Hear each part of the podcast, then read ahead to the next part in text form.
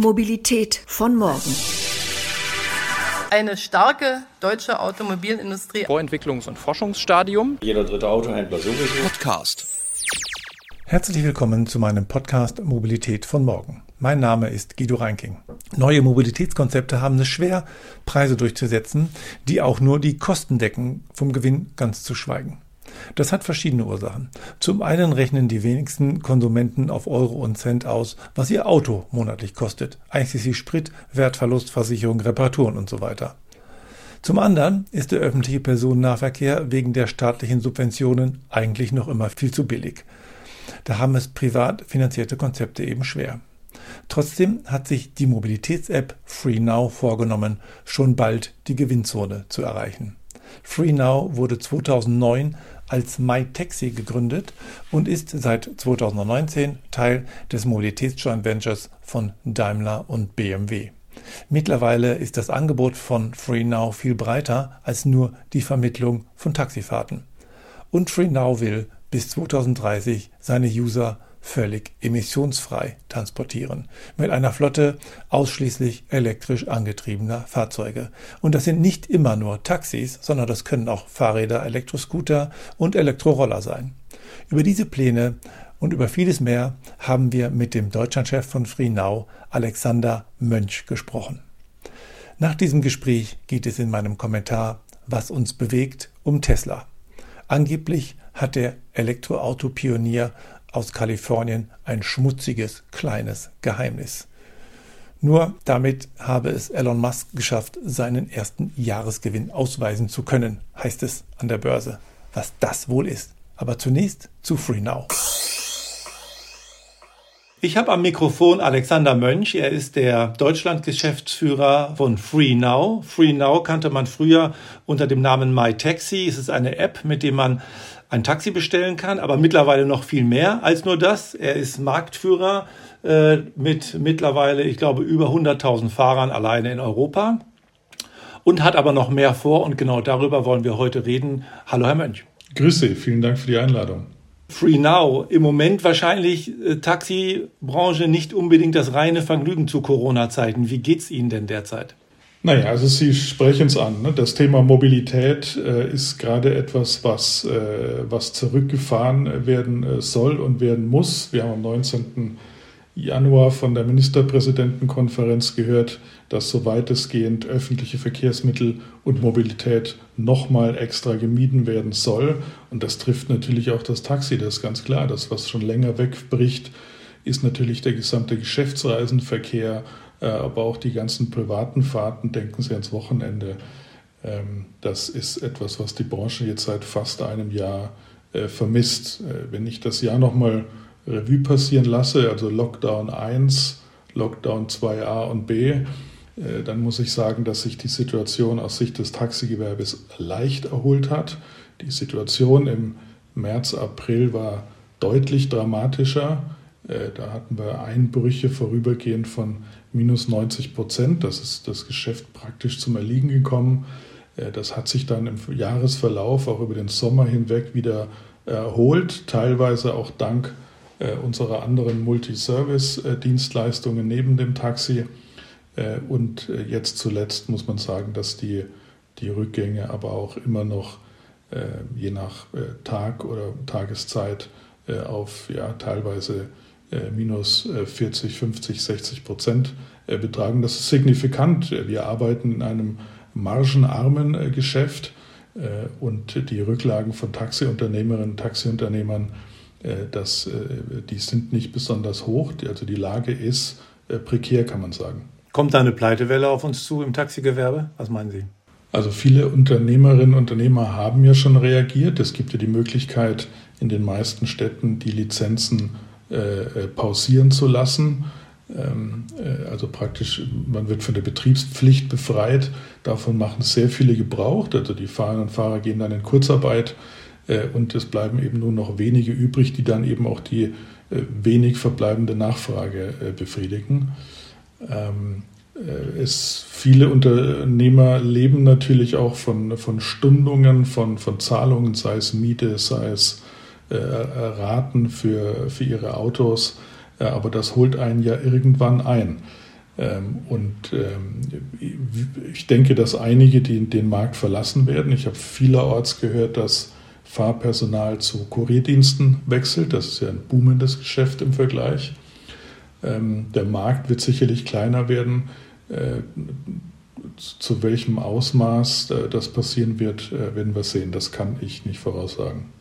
Wie entwickelt sich denn der Markt für Taxifahrten grundsätzlich? Gibt's, es gibt ja mittlerweile in den Städten, und da sind Sie ja auch nicht ganz unbeteiligt, eine Menge Angebote zum Thema Mikromobilität, letzte Meile. Ähm, ist, nimmt das auch dem Taxi Marktanteile weg? Ja, also die Reaktion des, der, Taxibranche ist natürlich erstmal zurückhaltend gewesen. Äh, das war ja schon bei der Einführung des Mietwagens mit Fahrer so. Äh, aber natürlich kommt das jetzt bei den weiteren Sharing-Angeboten äh, noch weiter hinzu. Also wir haben da ja auch selbst als, als FreeNow die letzten zwei Jahre noch das Carsharing auf der Plattform integriert, die E-Scooter, E-Fahrräder, E-Mopeds. Wir reden bereits mit dem, mit dem ÖPNV. Zunächst erscheint das als Gefahr, dass man sagt, Mensch, dann fahren die Leute nicht mehr Taxi, sondern irgendetwas anderes. Wir sehen es eher als Ergänzung. Und ich glaube, was man hier viel tun muss, ist das große Bild erzählen. Also äh, wir haben ja in den, in den Großstädten, wenn Sie sich die Koalitionsverträge der Stadtparlamente ansehen, äh, ist ja da vielerorts von der Verkehrswende äh, die Rede, also von der Notwendigkeit, auch um den, den Klimaschutzzielen auch Genüge zu tun muss Mobilität ja völlig neu definiert werden. Also wir leben in einer hochmobilen Gesellschaft, also es wird nicht darum gehen zu sagen, bleibt alle zu Hause, aber es wird darum gehen, den motorisierten Individualverkehr äh, zu reduzieren, also den Mobilitätsmix neu zu denken. Äh, und natürlich sind Städte darauf bedacht, dass der Umweltverbund gestärkt wird. Die Leute sollen zu Fuß gehen, die Leute sollen mit dem Rad fahren. Da gibt es ja viele positive Beispiele, dass in, in, in Städten äh, mal Fußgängerzonen äh, neu errichtet werden, Spielstraßen. Das haben wir alles letzten Sommer kennengelernt. Äh, Hamburg baut sogenannte Velorouten durch die Stadt, dass man als Radfahrer kreuzungsfrei quer durch die Stadt fahren kann. Andere Städte tun das auch. Und der ÖPNV soll gestärkt werden. Da gibt es tolle Initiativen, nochmal zusätzlich zu bauen. Das dauert ja Jahre und Jahrzehnte zum Teil, aber auch die Taktverkehre zu verkürzen äh, etc. Aber äh, stellen Sie sich vor, in einer unserer Großstädte äh, werden die, mal, die neuen Maßnahmen und ordnungspolitische äh, Maßnahmen dazu führen, dass 10 Prozent der Menschen ihr Auto stehen lassen. Ja, und das ist schon viel. Und diese, wo sollen die denn hin? Das heißt, die passen ja alle gar nicht in unsere U-Bahnen rein. Das, ich, mir hat jemand erzählt, wenn man den, äh, den Marktanteil des Autos am Individualverkehr um 10 Prozentpunkte senken will, muss man den ÖPNV verdoppeln. So, das sehen Sie schon äh, unmöglich. Ja? Das heißt, es, es, äh, es, und weil es unmöglich ist, wird es sich sozusagen neu verteilen. Äh, und es ist ja noch, noch nicht mal jeder bereit, äh, äh U-Bahn zu fahren, weil er eine ganz andere Zahlungsbereitschaft oder ganz andere Bedürfnisse hat. Ähm, aber für dieses Publikum muss es eben auch alternative Angebote geben. Und deswegen machen wir eben bereits die komplette Angebotspalette auf. Es gibt ja mittlerweile viel mehr als nur ein Taxi ne, bei Ihnen. Richtig. Also wir, haben, wir bleiben natürlich bei dem bewährten Taxi, keine Frage. Wir haben jetzt noch im Ride-Hailing-Bereich den, den Mietwagen mit Fahrer. Das adressiert mehr ein preissensitives Publikum. Und wir haben, wie gesagt, äh, auch äh, Carsharing äh, integriert mit Miles, die E-Scooter mit Voi, E-Fahrräder, E-Mopeds mit Emmy beispielsweise. Äh, und äh, wir integrieren auch nach und nach den, den ÖPNV. Im, Prinzip geht es darum, äh, dass wir äh, dass wir äh, mit, mit einer Multiservice-Plattform erstmal erstmalig eine Transparenz schaffen wollen. Ja, was gibt es in meiner Stadt und was gibt es in der Stadt, in der ich gerade bin, überhaupt, was ist da verfügbar? Äh, und äh, dann geht es darum, das auch noch schmackhaft zu machen. Das heißt, da müssen dann gewisse Convenience-Vorteile dazukommen. Ähm, da ist teilweise auch Zukunftsmusik noch dabei. Das heißt, ein durchgehendes Ticketing. Ich möchte ja nicht für einen, für einen Streckenabschnitt äh, eine Streifenkarte, für den zweiten ein PDF ausdrucken und für den dritten einen, einen, einen Code herzeigen müssen. Das muss ja so mal nahtlos und durchgehend funktionieren. Ein Ticket über alles. Äh, Firmen, aber auch Privatleute es möchten, wünschen sich auch ein Mobilitätsbudget. Da reden ja viele gerade drüber. Und das ist genau richtig.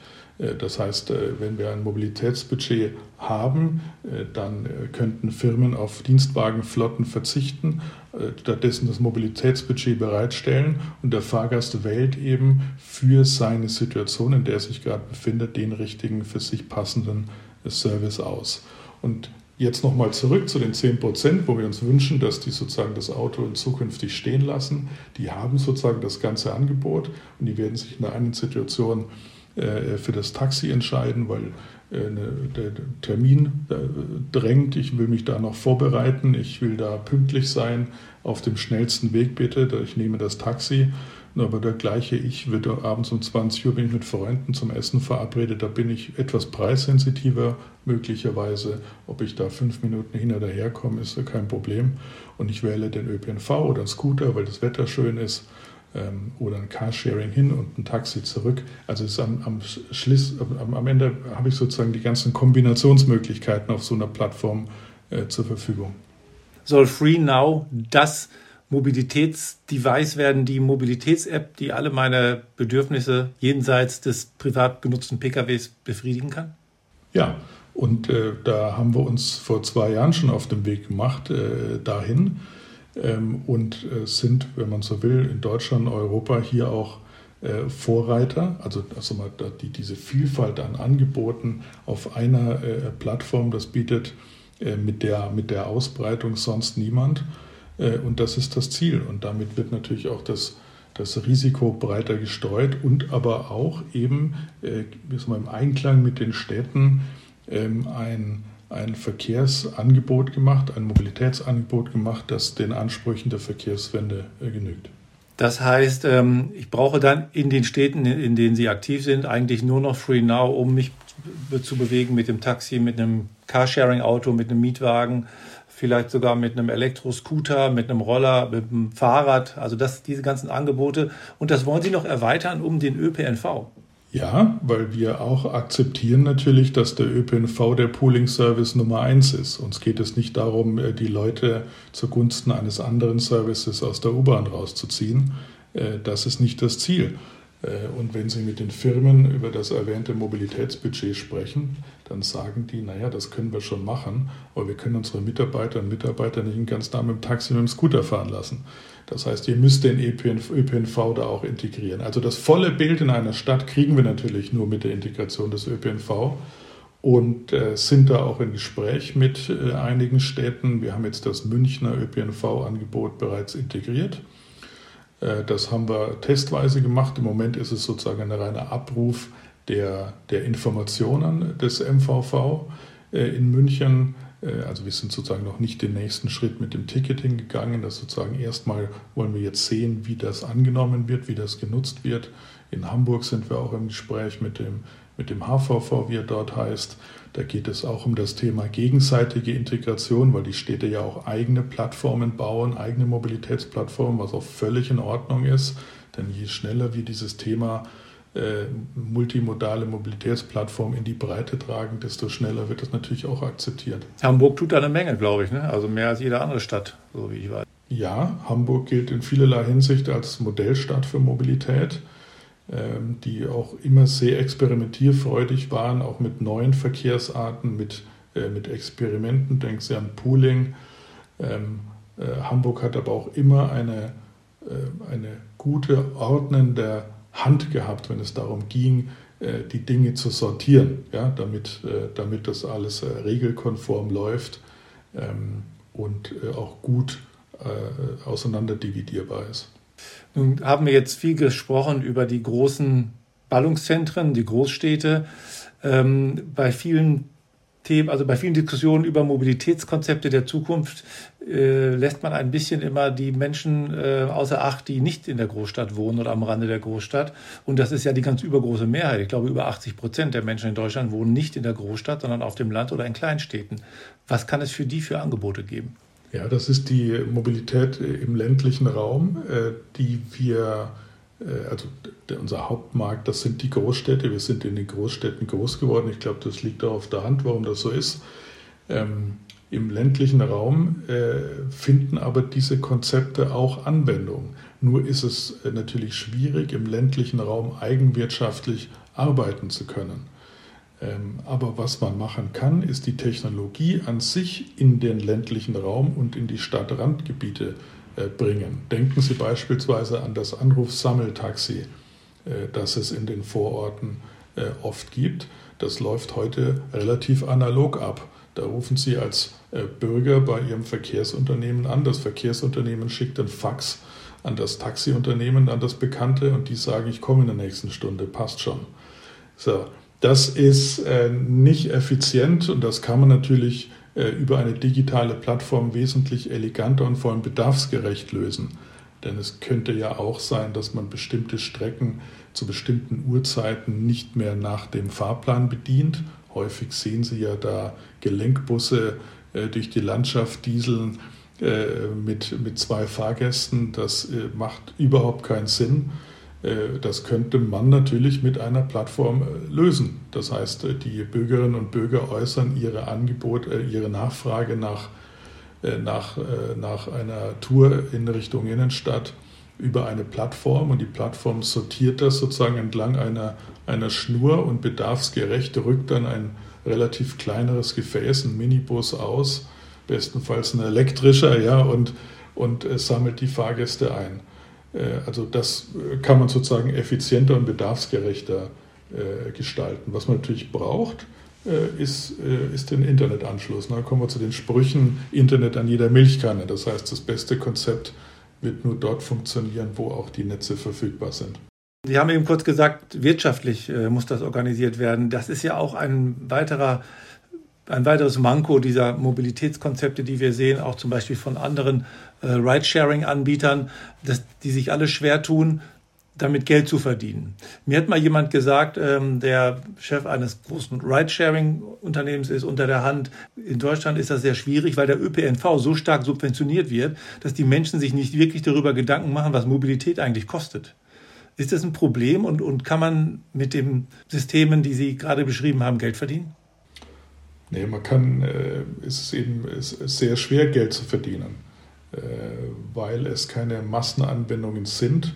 Ähm, und ähm, äh, könnten wir jetzt auch wieder differenzieren zwischen Stadt und Land. Am Land ist es so eben so, dass es kein Massenverkehr. Das heißt, da geht es darum, Menschen in ihren Dörfern abzuholen und äh, dann möglicherweise an einen Verkehrs Verkehrsknotenpunkt zu verbringen, womit sie dann mit dem Vorortzug in die Innenstädte fahren. Ähm, das, das wird kein, kein äh, mal, Unternehmer äh, unternehmerisch anbieten können. Das wird sich nicht rechnen mit allen Gesetzen und Zahlungsbereitschaften, die es dann in dem Bereich gibt. Aber man kann natürlich die, die Technologie, diese Konzepte sag mal, in einen den ÖPNV ergänzenden Verkehr einbringen. Das ist ja auch die Intention bei der Novelle des Personenbeförderungsgesetzes und wir sehen ja auch entsprechende Experimente in München mit dem Isar-Tiger, äh, in, äh, in, äh, in Berlin mit dem Berlkönig. Wir sehen Firmen wie Clever Shuttle, die ja auch mehr und mehr mit den Städten kooperieren. Wir sehen eigenwirtschaftliche Angebote mit Moja in Hamburg. Es gibt ja viele Pooling-Experimente. Ähm, und ich weiß, dass die sich eben unter dem Strich sehr, sehr schwer tun. Ähm, äh, sich da durchzusetzen, vor allem die, die rein eigenwirtschaftlich unterwegs sind. Und wir haben selber unsere Erfahrungen gemacht. Wir haben damals noch unter der Marke MyTaxi ähm, im Jahr 2018 MyTaxi Match äh, herausgebracht und damit experimentiert in Hamburg, in München und in Berlin. Das heißt, das Taxi-Sharing angeboten. Also eigentlich ja ein, ein tolles Angebot für ein, genau, für ein preissensitives Publikum und was noch dazu sorgt, dass vorhandene Gefäße besser ausgelastet werden. Ne? Taxis fahren ja nicht zehn Stunden lang einen Fahrgast am anderen, sondern es sind ja viele Wartezeiten dazwischen. Also eigentlich das perfekte Programm. Äh, aber was wir über die Monate äh, de, der Experimente lernen mussten, ist, dass das Angebot wohl angenommen wird aber da haben sie kein raketenartiges Wachstum. Das Thema Sharing in, in dieser Form, wir teilen uns kleine Gefäße mit anderen, nehmen Wartezeiten und Umwege in Kauf, damit das funktioniert. Das sind wir nicht gewohnt, damit sind wir nicht groß geworden, damit sind wir nicht aufgewachsen. Das müssen wir sozusagen erst in diese Gesellschaft hinein massieren. Und massieren heißt eben auch subventionieren. Das heißt, wir haben das Geschäftsmodell, wie die anderen, viele andere auch, auch mit, mit Gutscheinen, Incentivierungen aller Art äh, angekurbelt. Also es ist ein schwieriger. Marketing schwieriger ist wahrscheinlich auch wichtig, nicht? dass das erstmal bekannt gemacht wird. Natürlich, das sind die, die, die Gutscheine sind ein Teil des Marketings äh, und das kostet äh, erheblich Geld am Ende des Tages.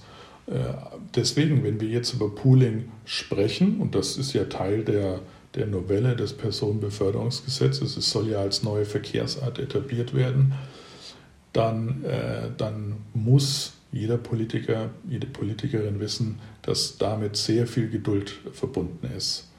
Äh, und äh, wenn ich dann sehe, dass eigenwirtschaftliche Verkehre hier eine Pooling-Quote erfüllen müssen, ähm, dann glaube ich, dass das ähm, nicht funktionieren wird. Also Pooling-Quote ähm, heißt, es müssen mindestens so und so viele Fahrten mit mehr als einem Fahrgast. Genau, so. Und im Kontext der Verkehrswende muss ich mit einer ambitionierten Quote kommen. Das heißt, da muss ich sagen, ich will den Dienst, aber die Quote muss 70, 80 Prozent betragen.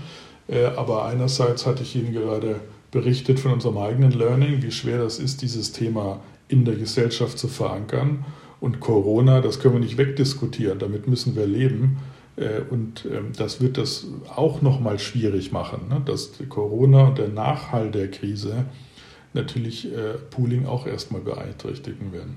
Während wahrscheinlich das Angebot von Taxis und Mietwagen eher gestärkt wird durch Corona. Man ist nur mit dem Fahrer in einem Raum. Korrekt, korrekt. Wir haben ja letzten, letztes Frühjahr erheblich, muss ich sagen, investiert in die Sicherheit äh, dieser Fahrzeuge. Es wurden die Trennwände in den Taxis verbaut. Da hat FreeNow sehr viel investiert, da haben die Unternehmerinnen und Unternehmer sehr viel investiert. Wir haben Handschuhe ausgegeben, Desinfektionsmittel. Wir haben Online-Schulungskurse angeboten für die, äh, für die Fahrer, wo wir, äh, wo wir gezeigt haben, wie man schnell und effizient den Fahrzeuginnenraum nach jeder Tour reinigen kann. Also da ist sehr viel investiert worden äh, und in Verbindung mit einer FFP2-Maske ähm, sowohl auf Fahrer- wie auch auf Fahrgastseite, ist ja beides vorgeschrieben, äh, haben Sie einen sicheren Transport im Taxi und auch im Mietwagen. Jetzt wollen Sie in dieser Zeit ähm, noch mehr als nur die Mobilität umbauen. Sie wollen es auch möglichst klimaneutral gestalten. Äh, Sie wollen umsteigen komplett auf Elektromobilität und dass künftig die Fahrzeuge mit Zero Emission unterwegs sind. Ähm, bis wann ist das geplant und macht es das nicht auch noch mal teurer, das Ganze? Also, wir haben ambitionierte Pläne. Wir haben, wir haben diesen, diesen Free Now-Initiative äh, Anfang Januar äh, vorgestellt. Das ist in vollem Einklang mit den, äh, mit den politischen Klimazielen. Und es ist ambitioniert. Das Ziel ist, dass wir europaweit bis 2025 50 Prozent der Touren mit vollelektrischen Fahrzeugen fahren wollen. Wenn wir noch fünf Jahre weitergehen, bis 2030 30 sollen es dann 100 Prozent der Fahrzeuge sein, die emissionsfrei fahren. Äh, darüber hinaus ähm, hat das Unternehmen noch zugesichert, rückwirkend ab 2020 durch Ausgleichszahlungen und äh, entsprechende Projekte ähm, ein sogenanntes CO2-Offsetting zu betreiben. Das heißt, wir kompensieren noch ein Jahr äh, rückwärts sozusagen ähm, die äh, die, die CO2-Emissionen, die wir, die wir verursacht haben. Und das sind erstmal äh, große Worte, ja, dann werden jetzt Taten folgen, äh, weil wir natürlich damit alle Partner mit ins Boot holen, alle Zulieferer, alle Automobilhersteller. Wir werden uns auch finanziell bei der Beschaffung dieser elektrischen Fahrzeuge beim Austausch der Flotten beteiligen. Ähm, und äh, wir haben auch Initiativen gemeinsam mit den Städten. Also das ist ein riesengroßer Kraftakt, der auch nur im Einklang geht äh, mit den politischen Zielen. Ich könnte Ihnen noch mal ein, ein konkretes Projekt äh, nochmal nennen. Ähm, das ist das E-Taxi-Projekt Hamburg. Das hat jetzt, sind wir wieder bei Hamburg, ja, zum Thema Modellstadt für Mobilität. Ähm, äh, da haben wir eine, auch wie in München zum Beispiel, eine rot-grüne Regierung und einen grünen Verkehrssenator, der es sich zum Ziel gesetzt hat, die Hamburger Flotte bereits bis 2025 ähm, emissionsfrei zu machen. Die Taxiflotte, das sind über 3000 Lizenzen, vor Corona etwa 3100 Lizenzen. Ähm, das ist, äh, das ist ein Kraftakt. Ich hatte vorhin gesprochen über ein margenarmes Geschäft. Das heißt, äh, ein Taxiunternehmer, der jetzt nach einer gewissen Laufzeit äh, überlegt, seine, sein, sein Taxi, seine Taxis auszutauschen, ähm, dem soll eben auch ein attraktives Angebot gemacht werden. Denn er wird nicht aus eigenen Mitteln und aus freien Stücken heraus ganz selbstverständlich sagen, ich gebe jetzt 15.000 Euro mehr aus, äh, damit mein Auto elektrisch ist. Da braucht er Anreize. Er kann sich das, viele können sich das nicht leisten. Und, äh, und da sind wir eben dabei mit der, mit der Stadt Hamburg, die das Projekt natürlich federführend leitet, ein Paket zu schnüren, um den Unternehmer in die Lage zu versetzen, das zu tun. Äh, und da haben wir ja einmal die Bundesmittel, die BAFA-Förderung, also das sind ja bis zu 9000 Euro für ein elektrisches Auto. Äh, dann äh, ist, hat der, die Hamburger Bürgerschaft am Anfang Januar bereits ein Paket durchgebracht und gesagt, dass sie die Besetztkilometer nochmal fördern wollen von diesen elektrischen Autos. Äh, da sind äh, auch relativ hohe Gespräche, äh, hohe Beträge im Gespräch. Ähm, und dann sind da Partner da, auch wie, wie Freenow dabei und, und wir sagen, dass wir, wenn dieses Fahrzeug mit unserer Plattform zusammenarbeitet, dass wir nochmal auch von unserer Seite ähm, auch nochmal mit einem, mit einem gewissen Betrag unterstützen. Also von uns kommen sozusagen nochmal 2400 Euro äh, dazu. Das heißt, der Unternehmer ist dann in, in Summe äh, praktisch äh, um und bei diesen 15.000 Euro Unterschied, ähm, äh, die wir haben, beispielsweise äh, zwischen einem ja, Mitteloberklasse äh, Dieseltaxi und einem Tesla Model 3 als Beispiel. Ähm, Genau, das, das ist eben dieses Paket. Dieses Paket kann man auch noch erweitern. Größere Unternehmer können von einer äh, Förderung des Verbaus von Ladestationen auch profitieren. Das kann man separat beantragen. Jetzt hat nicht jeder Unternehmer einen eigenen Betriebssitz, das heißt, er muss öffentlich laden. Da ist die Stadt am Überlegen, ob man sozusagen nicht öffentlichen Raum dafür auch hernimmt, für diese Taxis, vor Schulen, äh, vor, vor Behörden um, um, um dann weitere Lademöglichkeiten äh, zu schaffen. Dann ähm, sind da Energieunternehmen mit im Boot, äh, wo dann darüber gesprochen wird, ob man vielleicht für einen bestimmten Zeitraum den, den, den, den Ladepreis, den Strompreis, den Preis pro Kilowattstunde deckeln kann, um den Unternehmern mehr Investitionssicherheit zu geben. Das ist sozusagen alles noch nicht final verabschiedet in Euro und Cent, aber Sie sehen, hier geht es in eine Richtung, ein wirklich äh, attraktives Paket zu schnüren, damit Unternehmer äh, einen echten Umstieg wagen können. Gibt es da eine Kundennachfrage danach? Also dass zum Beispiel, äh, könnte man es auch so machen, dass man dem Kunden die Wahl lässt, du kannst jetzt einen Diesel fahren für den Preis, aber wenn du jetzt elektrisch fahren willst, zahlst du mehr? Oder ähm, ist das, würden die Kunden das nicht akzeptieren?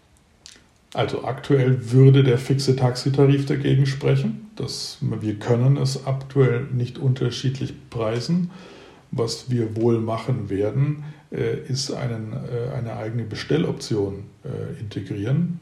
Das heißt, wenn du schon jetzt Auto fahren musst, du kannst das bei uns elektrisch tun.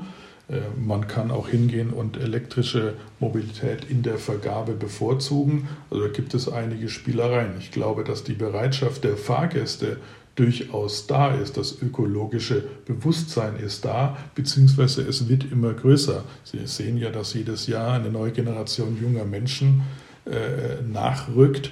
Und das sind ja die, die im positiven Sinne wirklich radikale Forderungen äh, an, an Ökologie, an unseren Verbrauch äh, haben. Und äh, das tun wir gut daran, wenn wir, äh, wenn wir diese Klimaziele schnell umsetzen. Und die Taxibranche ist ja durchaus innovationsbereit. Ich sehe das immer in Berlin, wo ja das meistgenutzte Taxi ein Hybridfahrzeug ist, ja. Und äh, ja. Also wo man da und wo man auch wirklich sehr komfortabel, äh, komfortabel mitfahren kann. Ähm, ein anderer Trend ist ja in der Mobilität äh, die autonome Mobilität. Äh, ich ähm, habe äh, gelesen, dass äh, Uber ja plant, den Fahrer möglichst abzuschaffen und durch einen Roboter zu ersetzen. Ist das auch Ihr Plan oder interessiert Sie das Thema gar nicht so sehr? Also man kann das Thema nicht ignorieren. Äh, wir können uns darüber auch darüber unterhalten, ob man das Thema Flugtaxi ignorieren sollte oder nicht. Äh, Fakt ist, es wird an verschiedenen weiteren Mobilitätskonzepten ähm, äh, sag mal, äh, gearbeitet. Äh, da stehen uns weitere große, bahnbrechende Innovationen ins Haus. Zum Thema autonomen Fahren, denke ich, war die Euphorie vor fünf Jahren wesentlich höher, als sie, als sie heute ist. Äh, da hat man, glaube ich, irgendwann verstehen müssen, dass das reine Bereitstellen von, äh, von Technologie nicht ausreichend ist, äh, dass da viel mehr Dinge diskutieren werden müssen, auch in Grenzbereichen, gerade in unseren superkomplexen Innenstädten.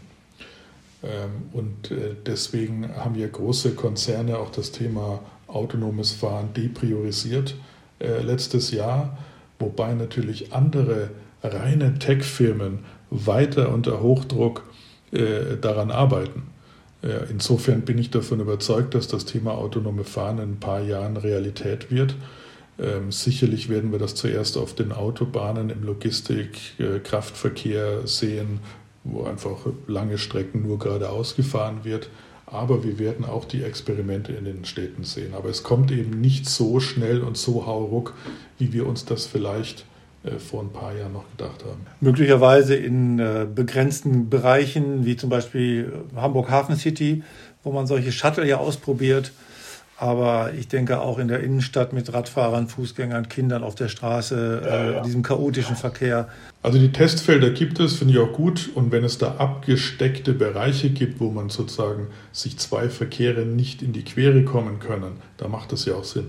Ihr Wettbewerber Uber hat doch mal gesagt, vielleicht verdienen die auch nie Geld mit ihrem Service. Äh, was haben Sie gedacht, als Sie das gehört haben? Sie müssen wahrscheinlich Geld verdienen. Sind Sie profitabel? Und wenn nein, wann wollen Sie das werden?